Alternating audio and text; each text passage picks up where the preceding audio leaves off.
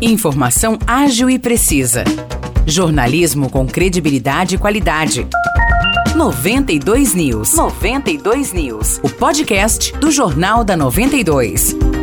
Fala pessoal, tá começando mais um episódio do podcast 92 News. Eu sou o Maurício Projan e tô aqui de novo com o Nicolas Santos. Fala aí, Nicolas, tranquilo? Oi, Maurício, tudo bem? Seja bem-vindo de volta e vamos aí para as notícias de São João e região desta quarta-feira. A gente começa falando de política porque a instalação do Centro de Detenção Provisória, o CDP de Aguaí, segue repercutindo na Câmara Municipal aqui de São João.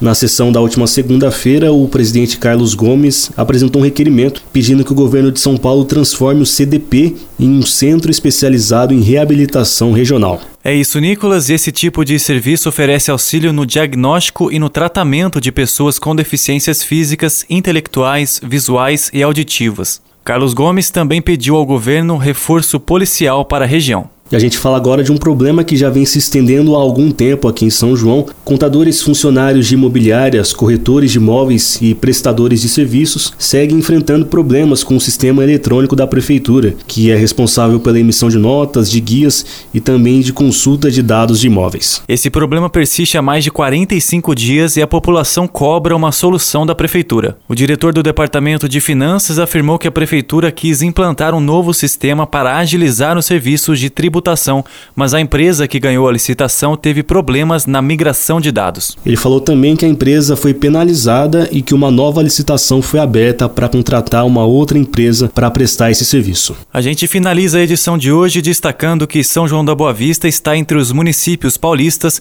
contemplados com o sistema Detecta, que é uma plataforma de monitoramento inteligente do governo estadual que permite a troca de informações, o compartilhamento de imagens e a cooperação dos órgãos públicos públicos. Pois é, Morrício Detecta é um dos maiores bancos de dados e informações policiais do mundo. Com esse sistema, a prefeitura vai poder ter acesso aos alertas em tempo real dos veículos que passarem pelo leitor automático de placas do município. Esse serviço de inteligência permite detectar veículos roubados, furtados, envolvidos em crimes ou ainda veículos relacionados à pessoa desaparecida ou mesmo procurada. Por hoje é só, pessoal, e para conferir as notícias completas é só dar uma olhadinha lá no nosso Facebook Facebook 92FM São João. Lá você confere a edição dessa quarta-feira do Jornal da 92 na íntegra. Valeu, pessoal, um abraço, obrigado, Morrice, e até a próxima. Eu que agradeço, Nicolas, tamo junto e até o próximo episódio. Para mais notícias de São João da Boa Vista e região, acesse 92fm São João.com.br ou siga 92fm São João nas redes sociais. 92